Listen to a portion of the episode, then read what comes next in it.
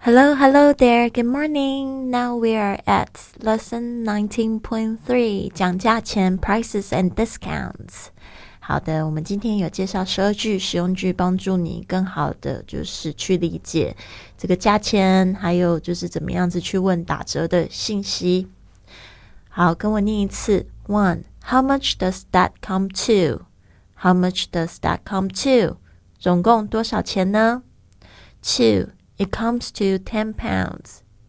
It comes to ten pounds. 总共是十磅。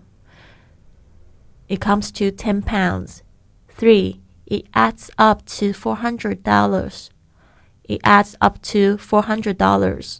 一共是四百美元。It adds up to four hundred dollars.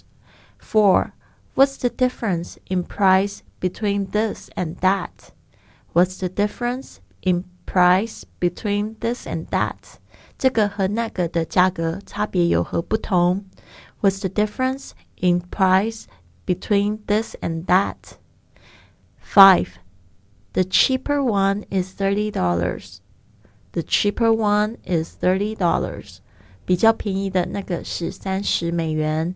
The cheaper one is thirty dollars. Six. Is that the same price? Is that the same price? 那个价格一样吗？Is that the same price? Seven.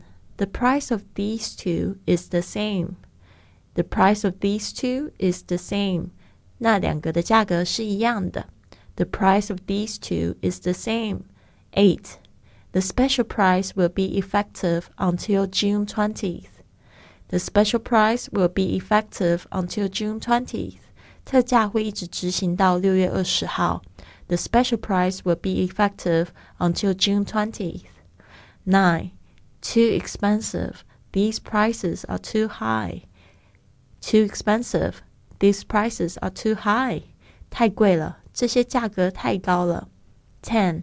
The price is unreasonable. The price is unreasonable. 这价格不合理。The price is unreasonable. 11. That's more than I can afford. That's more than I can afford. 这个价格我出不起。That's more than I can afford. 12. Any discount? Any discount? 打折吗？Any discount?